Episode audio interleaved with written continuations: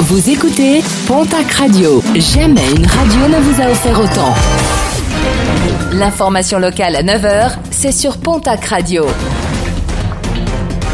Bonjour Jean-Marc Courage Sénac. Très belle matinée. Il y aura certainement du monde sur la route à l'occasion de ce week-end de la Pentecôte qui sera pour certains prolongé. À la clé également de nombreux contrôles de vitesse malgré les nombreuses verbalisations, les rétentions de permis et les mises en fourrière de véhicules. Encore de trop nombreux automobilistes se font contrôler en excès de vitesse. Sur les plages, et pour ceux qui peuvent y aller, la limite des 100 km restant toujours d'actualité ce week-end, un assouplissement est attendu sur la côte atlantique.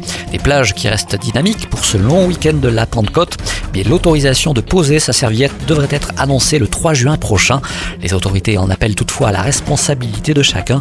Des contrôles par drone et hélicoptère seront encore effectués tout le long du littoral pour faire respecter les règles de distanciation.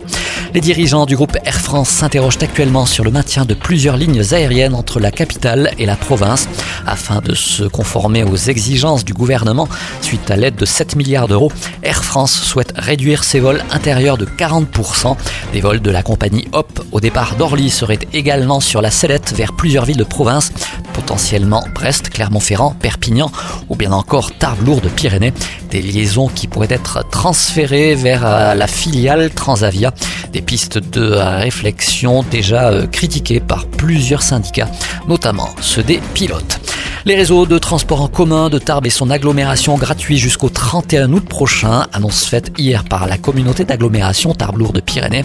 Une mesure qui concerne les réseaux Alezan et Citybus. Les prélèvements bancaires des abonnés inscrits au prélèvement automatique mensuel pour le règlement de leur titre de transport ont été annulés pour les mois d'avril et mai et le seront également pour les mois de juin, juillet et août. Quant aux abonnements annuels, la date de fin de validité sera reportée. Malgré toutes les annulations, une réouverture attendue, celle du petit train de la Rune, ouverture programmée au 6 juin.